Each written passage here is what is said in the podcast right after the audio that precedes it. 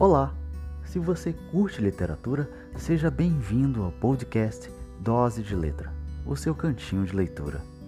Aqui toda semana pretendo compartilhar com vocês a leitura de poemas e de trechos de romances, contos e crônicas de autores que escrevem em português. Será uma boa oportunidade também de ter contato com obras clássicas e atuais e escritores dos mais variados estilos literários em uma seleção baseada nas minhas experiências como leitor. Eu me chamo Luiz Guilherme, sou de Manaus, capital do Amazonas, onde atuo como jornalista e professor de língua portuguesa. Volte sempre que precisar de uma dose de literatura.